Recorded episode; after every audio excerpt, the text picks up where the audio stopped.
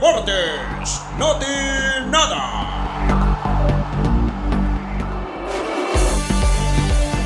Gential de gente que vive la intensidad del fútbol.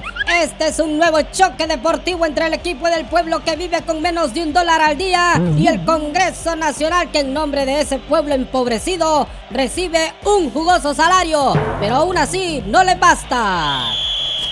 Iniciamos. Se mueve la pelota y también el balón. La directiva del Congreso hace su jugada. Dicen que la Navidad es tiempo de compartir y también de repartir. Por eso se están recetando la módica cantidad de 100 mil empiras para que los diputados se conviertan en San Nicolás y vayan por las comunidades repartiendo ayuditas, haciendo proselitismo con dinero del pueblo, así como lo han hecho todos los congresos pasados.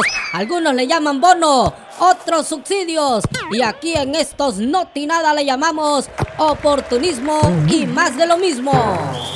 Notamos en el terreno de juego que no todos los diputados quieren ponerse el traje de Santa Claus. Dicen que eso es corrupción, proselitismo barato y que ellos están para legislar, no para andar repartiendo ayudas. Está claro que algunos hacen esta jugada por convicción, pero los mismos de siempre lo hacen por apantallar, porque en el pasado también hicieron piñata con el pisto del pueblo. No se les olvide que en esta cancha catracha conocemos a todos los jugadores, así que este es un golazo, un golazo, un golazo para la memoria colectiva ciudadana del pueblo sudado y con los ojos bien pelados. Lleva a la delantera un miembro de la directiva del Congreso. Se mueve sigilosamente entre los demás jugadores diputados y asegura que las ayudas que antes se entregaban en el Congreso sí era corrupción, pero estas no, porque ahora sí van a manejar esos fondos con transparencia y que además esta jugada será solo para los que quieran, no es obligatorio.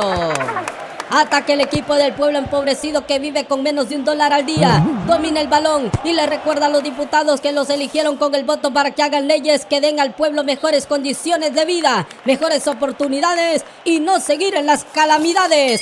No se trata solo de la transparencia, sino de que usen fondos públicos para subir de perfil. Ese es otro golazo a favor de la conciencia crítica de este pueblo sufrido. Se observen las graderías a varios aficionados con pancartas. Hay una que a modo de pregunta dice, Congreso del Pueblo con maña del pasado.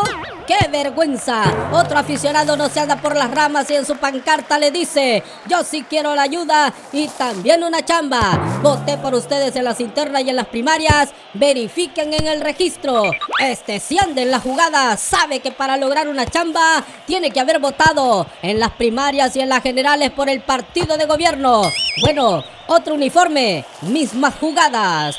Desde aquí podemos ver que en las afueras del estadio hay muchas vías navideñas coloridas y llenas de luces, mientras que en la mayoría de las colonias y barrios la historia es otra, calles eternamente a oscuras y repletas de hoyos.